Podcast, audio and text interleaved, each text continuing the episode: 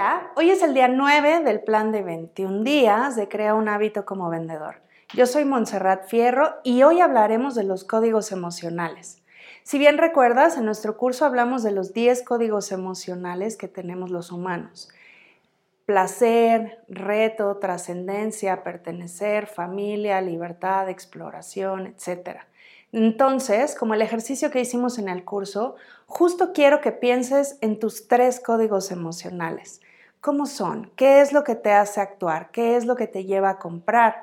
¿Qué es lo que te lleva a tomar decisiones? Y con esto lo vas a identificar después con tus clientes. Ten un gran día.